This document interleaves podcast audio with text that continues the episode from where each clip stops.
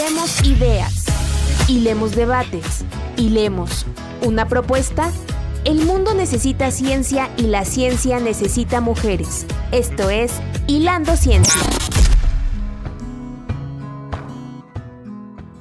Hola, ¿qué tal? Soy Elsa Ángeles y gracias por acompañarnos en una edición más de Hilando Ciencia, un esfuerzo radiofónico por colocar en el debate público la importancia de las mujeres en el mundo científico, pero también las difíciles condiciones de desigualdad en que se desarrollan.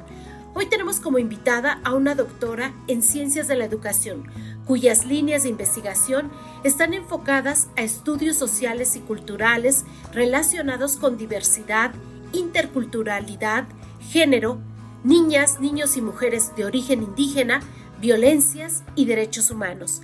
Se trata de Rosalena Durán González, pero antes les invito a escuchar una breve semblanza de nuestra invitada. Hilando Ciencia. Rosa Elena Durán González es licenciada en Educación por la Universidad Pedagógica Nacional. Cuenta con especialidad en docencia, maestría y doctorado en Ciencias de la Educación por la Universidad Autónoma del Estado de Hidalgo y es miembro del Sistema Nacional de Investigadores Nivel 1. Desde 2008 es profesora investigadora en el área académica de Ciencias de la Educación en esta casa de estudios. Sus líneas de investigación están enfocadas a estudios sociales y culturales relacionados con diversidad, interculturalidad, género, niñas, niños y mujeres de origen indígena, violencias y derechos humanos. Ha participado en importantes proyectos de investigación, el más reciente titulado redes de comunidades para la renovación de la enseñanza-aprendizaje en educación superior, el cual contó con recursos del Programa de Desarrollo del Profesorado PRODEP y Banco de México, además de publicaciones científicas y ponencias en congresos nacionales e internacionales ha participado en el diseño y elaboración de material y cursos y asesorado rediseño curriculares. Su más reciente publicación como coautora se titula La escuela no se detiene, el desafío de la educación a distancia.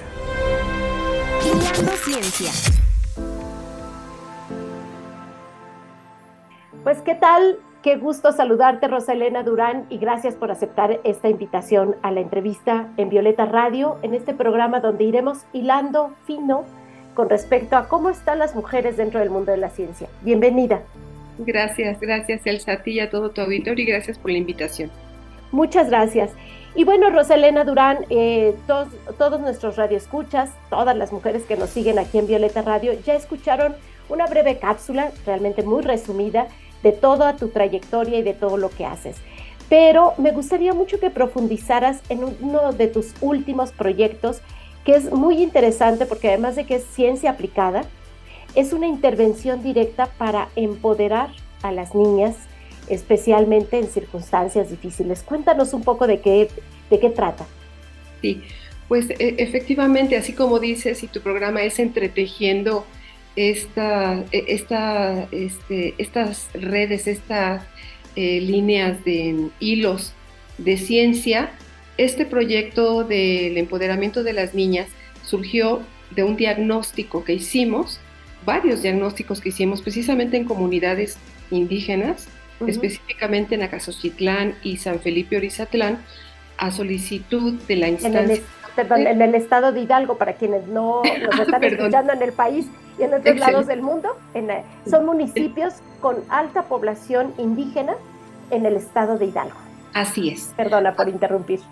Sí, tanto el municipio de Acasochitlán como San Felipe Orizatlán precisamente son eh, eh, predominantemente población indígena y convocamos a través de la instancia de la mujer para desarrollar este diagnóstico que fue por rangos de edad. Hicimos el diagnóstico en niñas, eh, en, primaria baja, primaria alta, en adolescentes, adultas y adultas mayores. Muy bien. Yo trabajé con las niñas de primaria baja y primaria alta, que son, pues, este, de alguna forma, diferente metodología para acceder al ejercicio de sus derechos, específicamente el derecho a la educación a la salud y a una vida libre de violencia. Órale. Esos tres ejes. Y además habría que aclarar, cuando hablamos de primaria baja, estamos hablando de los primeros tres grados de la primaria, que serían niñas entre los seis y los nueve años aproximadamente. Y primaria alta ya iría de los diez o de los nueve a los doce años. Cuarto, quinto y sexto de primaria, ¿no? Así es. Y en estos dos grupos de primaria baja y primaria alta, trabajamos diferentes metodologías. Eh, con primaria baja, de las pequeñas entre 6 y 9, trabajamos técnicas proyectivas, que son a partir del cuento, de contar una historia, de completar palabras, de describir una imagen, eh, con enfoque intercultural, porque además eh, este, los grupos a los que llegamos pues son hablantes de lengua indígena. Entonces tuvimos el acompañamiento pues de una de una chica que hablaba lengua indígena, una intérprete. Y bueno, fueron eh, cinco comunidades en Acasochitlán, en el municipio de Acasochitlán, y cinco comunidades en San Felipe Rizatlán. De tal manera que tuvimos una riqueza y por supuesto muchos hallazgos, tanto eh, agradables, pero más que nada desoladores, sobre todo en, la, en, el acceso a la educación y a la, y a la violencia de las niñas. Y bueno, em, esto nos dio un precedente para hacer una propuesta de intervención que nos llevó al equipo eh, desarrollarla con referentes desde la pedagogía de los cuidados. es un referente que permite de alguna manera eh, desarrollar estrategias de cuidado, el cuidado de sí mismo, el cuidado del otro, pero también el cuidado del entorno. Y también desde los referentes de eh, la construcción de agencia cómo las niñas pueden construir primero el autoestima, que de alguna manera vimos que pues está deteriorada eh, por esta estructura, ¿no? Eh, de que quedan subordinadas eh, en el último nivel, o sea, las niñas están en la mayor desventaja dentro de la comunidad. Si las mujeres están vulnerables y son violentadas, las niñas todavía son más vulnerables y más violentadas y no hay manera de cómo hacer un diagnóstico, acercarnos, eh, trabajar con ellas, ¿no? Entonces, porque primero habría que recuperar todo esto. Entonces, ya que lo tuvimos, ahora vamos a plantear la estrategia, ¿no? Esto ha sido de mucha reflexión, de mucha búsqueda de referentes y decidimos precisamente plantear la propuesta de empoderamiento de las niñas indígenas desde un enfoque intercultural. ¿Qué significa esto, Rosalía? Desde un enfoque intercultural. El empoderamiento eh, va un poco más allá. Es la construcción de agencia en donde las niñas puedan tener herramientas, primero de confianza en sí mismas, eh, de que puedan construir un proyecto de vida viable a corto, a mediano y a largo plazo, que puedan tener alternativas, que podamos eh, identificar redes de apoyo eh, inmediato entre familiares, eh, escuela y otras instituciones, porque de esto se trata aquí de ir vinculando. Entonces, el empoderamiento está pensado en esto. Primero en, trabajar el autoestima de las niñas, la construcción de agencia, y el enfoque intercultural va en el sentido de que no todas las niñas de las que vamos a llegar son eh, de alguna forma una cultura. Algunas de ellas eh, pueden ser hablantes de náhuatl, hablantes de otomí o pueden estar en otras condiciones de diversidad, inclusive niñas con discapacidad o estudiantes que pueden ser de la comunidad sorda, ¿no? Niñas que, que son este, de la comunidad sorda. Nuestro equipo está conformado de esta manera. Hay una integrante doctora especialista en comunidad sorda en, lengua de señas mexicana que está específicamente eh, eh, dando seguimiento a las niñas eh, de la comunidad sorda. ¿no? Y así te puedo decir como que vamos diversificando la atención, la propuesta. ¿no? Muy bien. Y esto ya lo están aplicando, Rosalena. Ya está. Fíjate que tenemos un libro como precedente, eh, que precisamente también mi colega de la comunidad sorda escribió un capítulo que es este, mi cuaderno de trabajo para la inclusión y la equidad, pues que está enlazado también con el enfoque intercultural, con el enfoque feminista, con el enfoque de pedagogía de los cuidados, con la resiliencia, todas estas herramientas que nos permiten que las niñas a las que ya tenemos programada la ruta y vamos a comenzar en enero, mm, puedan acceder a ellas, ¿no? Estamos muy emocionados. Además va a ser todo lúdico. Eh, cuesta un poquito de trabajo porque eh, a cada eh, rango de, edad hay que llevar actividades acordes. Claro. ¿no? Entonces está diversificada. tenemos un menú, se puede decir, de actividades en donde no quisimos eh, denominarlo empoderamiento femenino o empoderamiento de las niñas indígenas, sino que queremos llegar, a ser un poquito más amplios, ¿no? Y si llegan niños también, ah, trabajar con los niños, ¿no? este, y lo hemos englobado en un nombre que da respuesta a todo esto, a toda esta diversidad y sobre todo a la vulnerabilidad de las niñas, que se llama Caravana Intercultural. Ah. Sí, entonces la caravana intercultural además es itinerante, porque vamos a ir en varias, a varias escuelas, eh, en varias comunidades, también en la ciudad, y pensamos llevar una carpa, ¿no? Una carpita, donde podamos ponerla con cojincitos, con materiales, con música, con dramatización, con pintura, ¿no? Con recreación, con materiales didácticos para que las niñas o niños de primaria baja este, puedan trabajar esa parte de eh, la identidad, de la autoestima, la confianza, proyectos de vida, es decir, una transformación simbólica, lo que le llamamos desde la cuidadanía, que también conoces ese proyecto. Ay, sí, no, y además que el concepto es muy, muy interesante, yo no, no sabía que era además, como bien tú dices, es parte de esta pedagogía de, los cuidados y que si tú me lo permites, te quiero comprometer de una vez al aire para que podamos grabar otro programa y nos hables de ese proyecto de cuidadanía. Pero ya solo para cerrar con esto de las caravanas interculturales que van a llevar, ¿va a ser solo en el estado de Hidalgo? ¿En qué municipios? Cuéntanos. Sí, eh, primero vamos a comenzar, ya tenemos una agenda vamos a comenzar en la colonia La Raza, en Pachuca, Hidalgo, en, aquí en nuestra ciudad, en nuestra capital, porque ya tenemos ahí vínculos con la escuela, ya, ya, ya las niñas y los niños nos conocen y pues eh, cuando nos ven pues saben que van a divertirse y van a aprender, ¿no? Claro.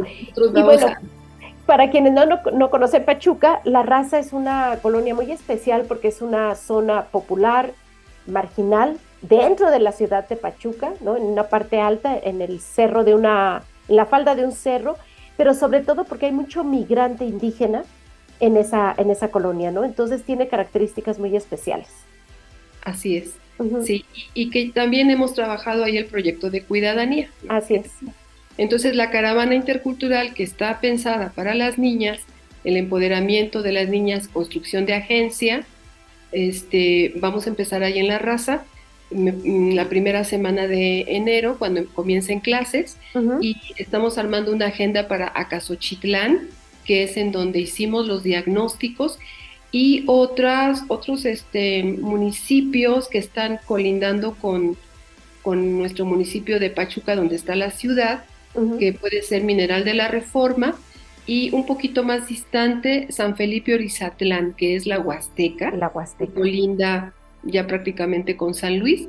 El equipo pues es interdisciplinar, tenemos colegas psicólogas, este, eh, de educación, de psicología, de, sociología y de antropología. y nuestras chicas que son las este, talleristas, que también son becarias de, de maestría, de doctorado y de especialidad en educación.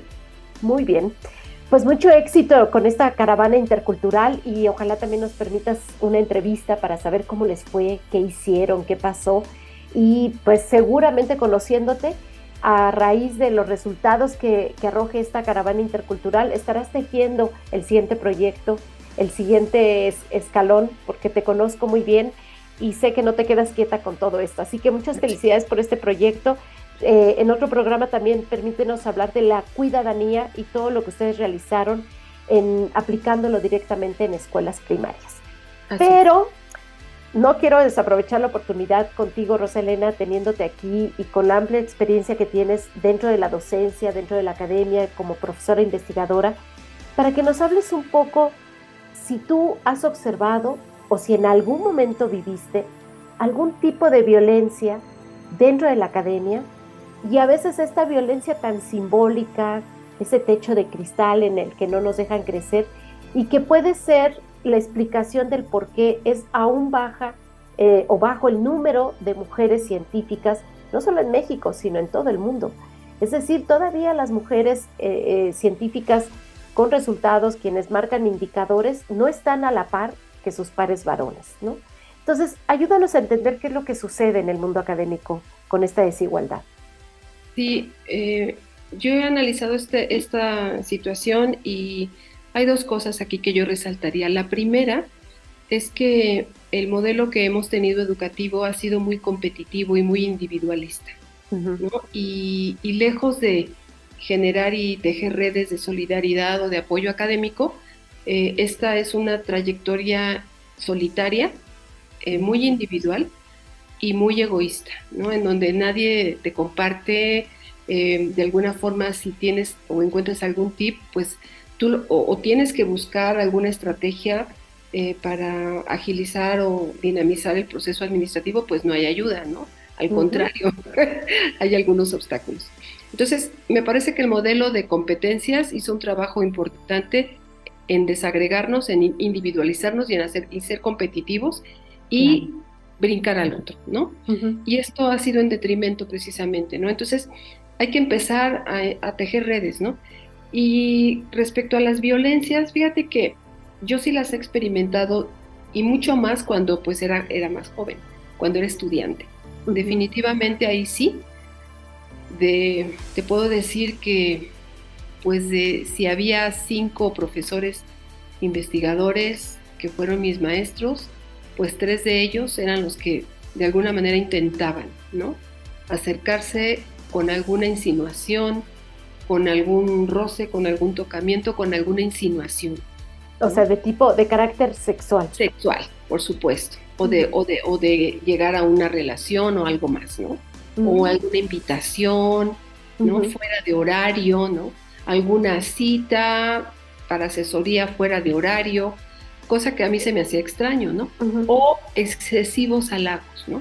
Esto suena sospechoso. O sea, para un estudiante suena sospechoso sobre todo cuando eres un estudiante de maestría, en donde estás ahí apenas abriéndote camino y pues el gurú de los gurús te dice y te halaga y que tú eres muy buena y que todo esto, pues uno como que tiene esas sospechas, ¿no? Porque uno está formándose. Sin embargo, bueno, pues este, no di, no no di pie a más, pero sí estuve enfrentando esto, ¿no? Eh, esta parte del acoso. Y sobre la violencia, pues es eso. Yo voy a hacer una interrupción porque hay que recordar que tú estás en el área académica de ciencias de la educación.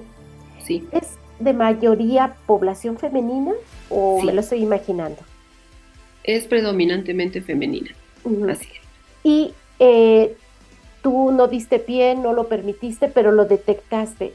Claro. ¿Fuiste testigo de otras compañeras que no tuvieran herramientas para poder visualizarlo y poner un freno antes, porque entonces a lo mejor para algunos docentes que se manejaran bajo esos márgenes éticos, más bien muy poco éticos, eh, de acoso, de hostigamiento hacia las alumnas, eh, viste que pudieran lograr sus propósitos con facilidad siendo una población educativa predominantemente femenino? Sí, sí, sí lo he visto, lo, vi en varias ocasiones abusando de esta relación asimétrica, ¿no? Porque el tener el poder, el docente o el profesor, el poder de ser el docente y de decidir, eh, eso es un abuso, es una relación asimétrica, ¿no?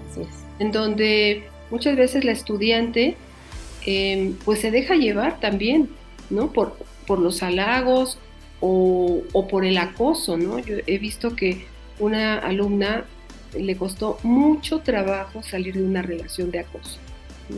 que no teníamos las herramientas. Desafortunadamente nos falta esto, ¿no? Conocer las herramientas. Primero conocer a identificar esta violencia. Así es. Sutil, muy sutil, muy sutil, que cuando uno ve, ya está uno involucrado. Tan sutil que parece que se da como natural, pero es una estrategia, ¿no? Y además, em, un mecanismo tan como, ay, ¿cómo te diré? He conocido algunos este, personajes que ya una vez que consiguen esto, pues bueno, eh, em, ¿cómo te diré? Es, difícil cómo transforman a las colegas o a, las alumnas. ¿Cómo pueden influir en ellas, manipularlas? para que no denuncien, para que no lo vean como un... Es como un adoctrinamiento. Y no lo vean como abuso, ¿no? Así es, así es. Qué barbaridad o se denuncia, ¿no? Como que te, eh, te invierten la, la relación, ¿no? Como que tú eres la que está propiciando esto. Así. Wow. Tan sutil. Así es. Sí. Antes de continuar en esta charla con Rosalena Durán González, doctora en Ciencias de la Educación cuyas líneas de investigación están enfocadas a temas relacionados con diversidad, interculturalidad, género, niñas, niños y mujeres de origen indígena, violencias y derechos humanos, les invito a escuchar la cápsula que preparó nuestra compañera Mar Islas. Hilando Ciencia. Mucho se habla de las investigaciones y la trayectoria de Santiago Ramón y Cajal, figura ganadora del Nobel por sus aportaciones en la medicina, pero poco de las discípulas que enriquecieron sus estudios con aportaciones tan significativas para la obtención del galardón. Entre ellas resalta María Soledad Ruiz Capillas, primera mujer con título universitario en medicina en formar parte de la Escuela Neurológica. A Ruiz Capillas podríamos considerarla como la más polifacética de todas las discípulas del Nobel, tras acabar la universidad, dirigió tres balnearios que en aquella época eran vistos como centros curativos más que como lugares de ocio y relajación. Y durante su etapa en la investigación académica, con Gonzalo Rodríguez Láfora como su director, cursó la carrera de odontología. Su investigación también se caracterizó por ser ecléctica. En tan solo dos años estudió los centros de control térmico en gatos y los problemas del sueño derivados de lesiones cerebrales o de inyecciones de ciertos compuestos como los opioides. No consta que publicase ningún artículo y su supervisor tampoco le incluyó como autora en los suyos. Con la inquietud que le caracterizaba, abrió una clínica de odontología en Gerona en 1935, siendo la primera mujer que ha ejercido como médica en esta. Se trasladó después de la Guerra Civil a Palma de Mallorca y de allí a Alicante, donde murió en 1990. Estás escuchando Hilando Ciencia a través de Violeta Radio en el 106.1 FM. En CIMAC Radio queremos escucharte. Comunícate con nosotras al 55 60 60 55 71 55 60 60 55 71 y déjanos conocer tus opiniones sobre nuestra programación. CIMAC Radio, periodismo con perspectiva de género. Hilando Ciencia.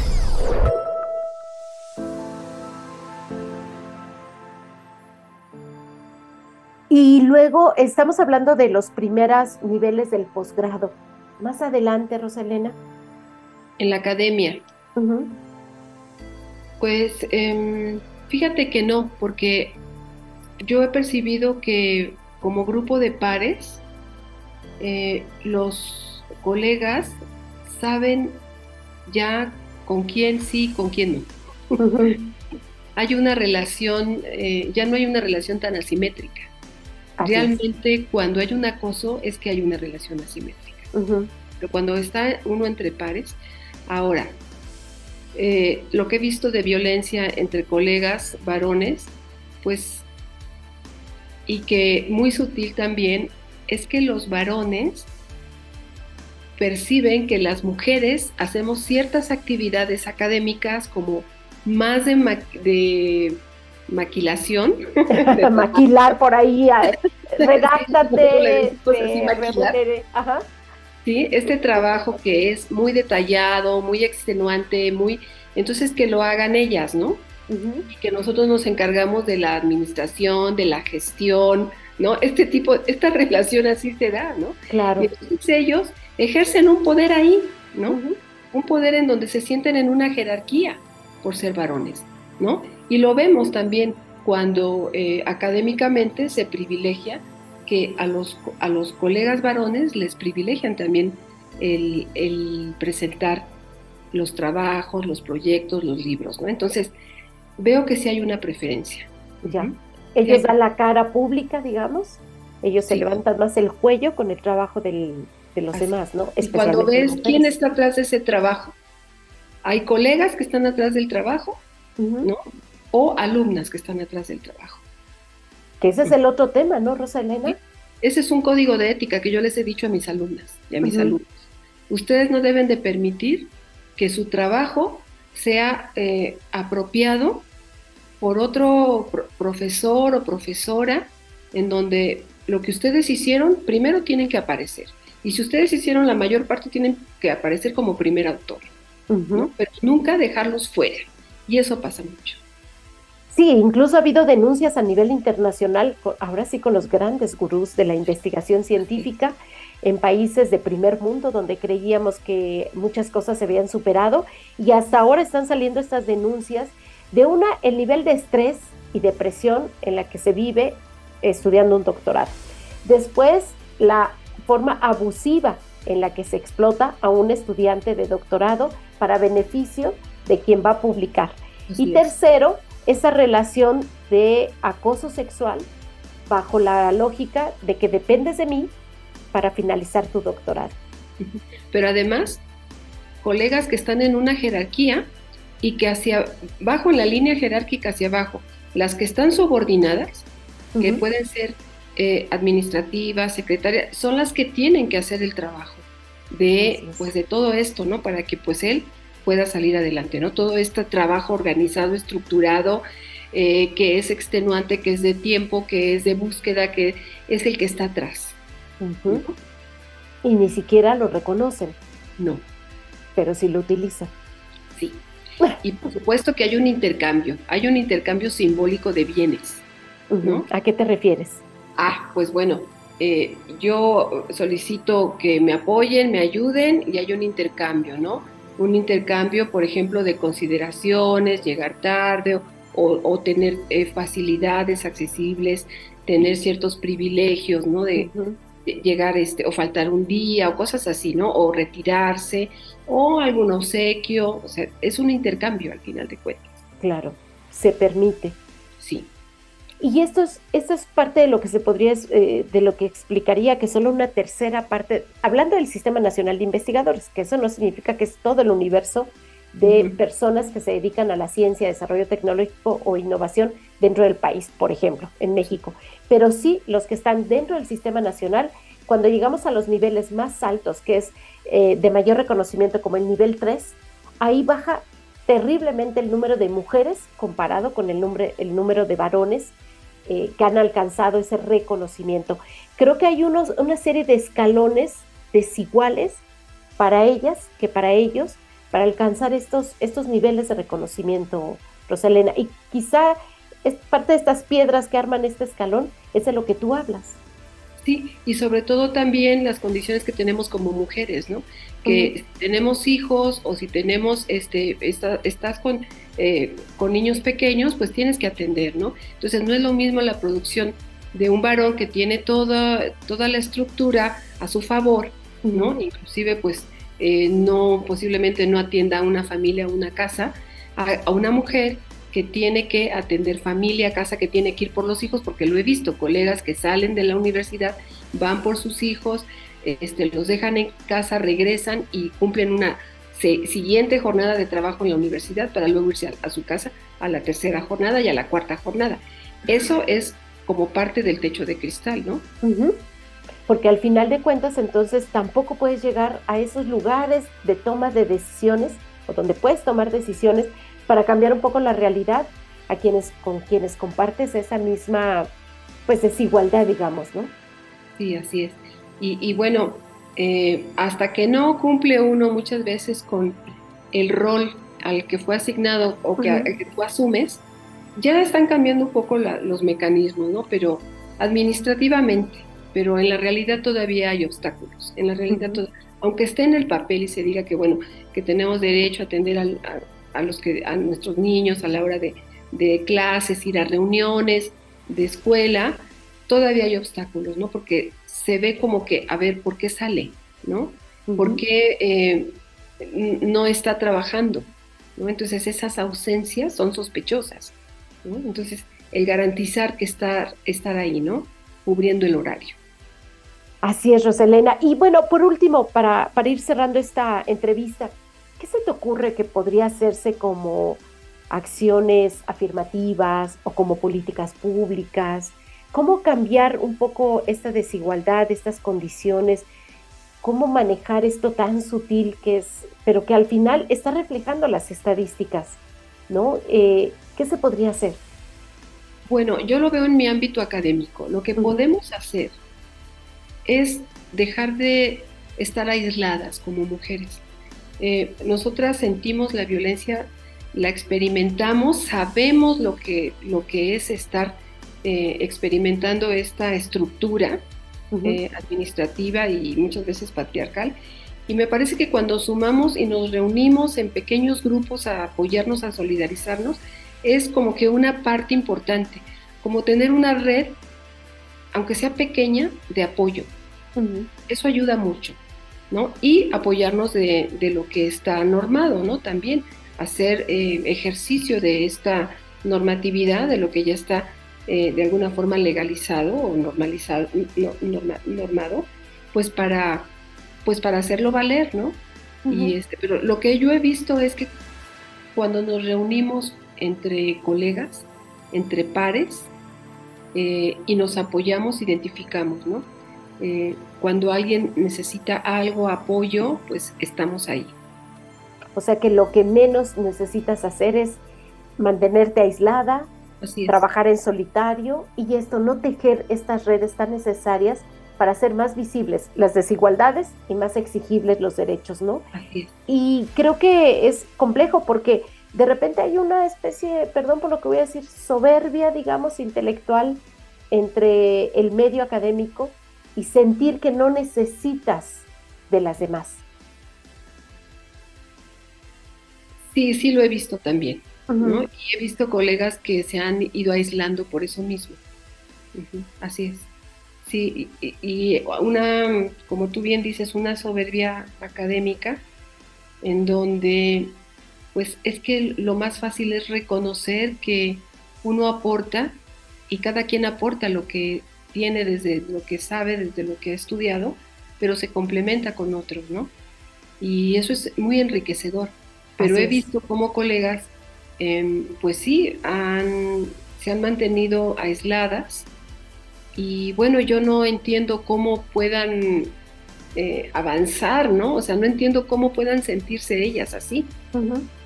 Y he visto también que eh, a veces como que nos mareamos, ¿no? Y tener o haber leído un libro o dos más, como que te hace pensar que puede ser mejor académico, ¿no? Pero creo que leer un libro, uno o dos más, te debe hacer mejor persona. Persona, sino para qué los lees. para qué. Entonces es estar también con el otro, hacia el otro, apoyar al alumno, a los estudiantes, a los colegas, ¿no? Realmente tejer una, una pequeña red de apoyo, es lo que he visto. Para finalizar, Rosalena, ¿algún mensaje que quisieras dirigir, especialmente a las más jóvenes, para que se animen? El mundo necesita ciencia y la ciencia necesita mujeres, pero necesitamos que más mujeres se interesen por ello. Sí, fíjate que yo veo a las jóvenes más decididas, más valientes, con mayor claridad de sus objetivos, las he visto. He visto cómo han crecido y me parece que hemos hecho un buen, estamos haciendo un buen trabajo. Posiblemente nosotras, esta generación, nosotras, tenemos todavía un chip ahí que de repente nos pone este suelo pegajoso, ¿no?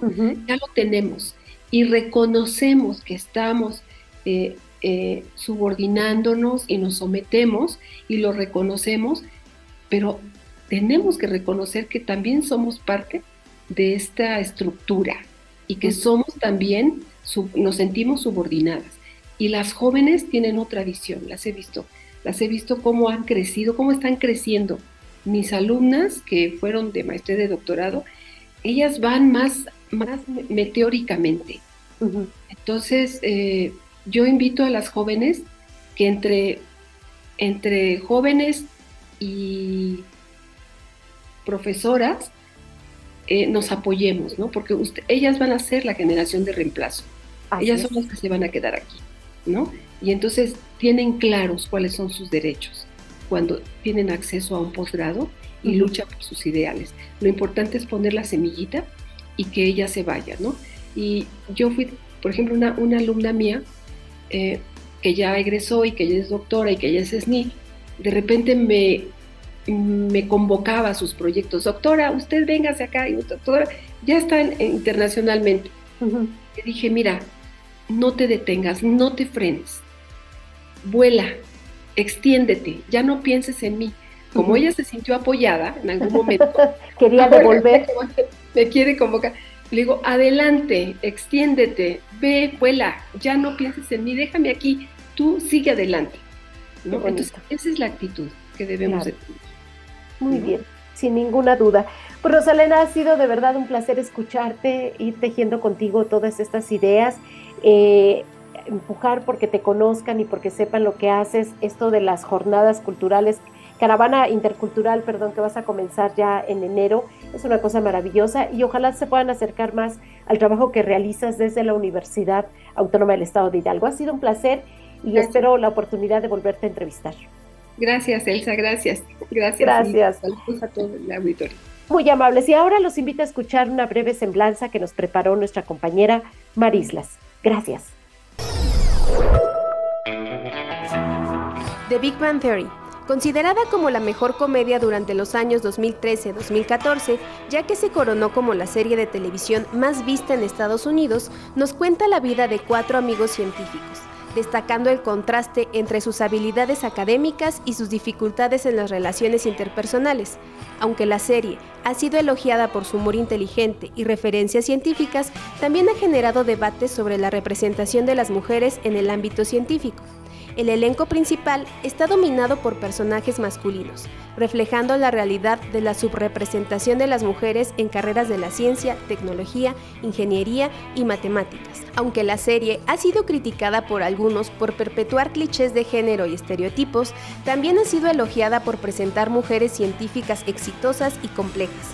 La representación mixta de mujeres en la ciencia en la serie refleja la lucha continua por la equidad de género en el mundo académico al tiempo que destaca la importancia de romper barreras y desafiar percepciones preconcebidas sobre las capacidades de las mujeres en el ámbito científico.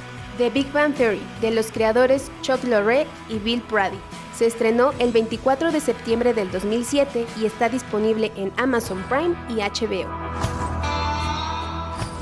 Muchas gracias por acompañarnos en el programa. Gracias al equipo Mar Isla Sánchez con investigación y voz en off. Gerson Martínez García con su voz, edición y producción, y a las compañeras de Violeta Radio que hacen posible esta aventura. Soy Elsa Ángeles y los espero la próxima semana a la misma hora para seguir hilando ciencia. Gracias. Acabas de hilar la importancia de las mujeres en la ciencia.